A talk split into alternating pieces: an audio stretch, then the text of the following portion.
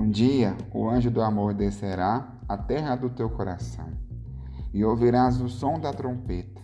Acorda, é hora de amar. Hoje, dia 8 de março. Primeiramente, eu quero parabenizar todas as mulheres pelo seu dia.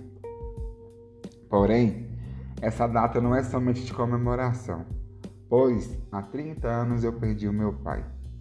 Na época, em 1991, eu estava com apenas 3 anos e não fazia ideia da dor que iria sentir ao longo dos anos. Para uma criança, perder o pai tão cedo deixa um enorme vazio no coração.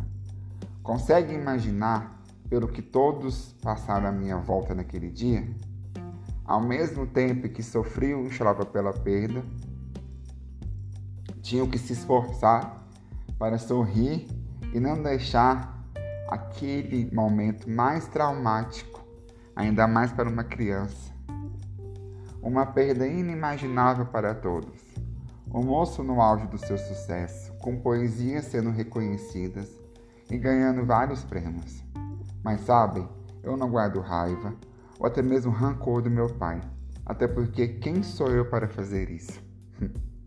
Saudades, claro, sinto todos os dias, mas acima de tudo, transforma essa saudade em orgulho.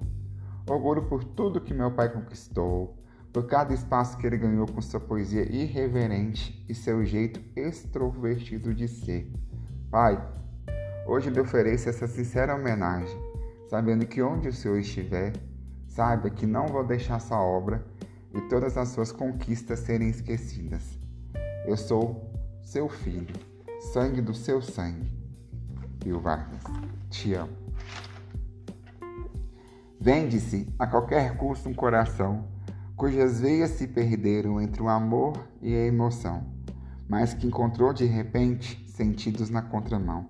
Amar-se, amar é dedicar-se, ainda que seja em vão.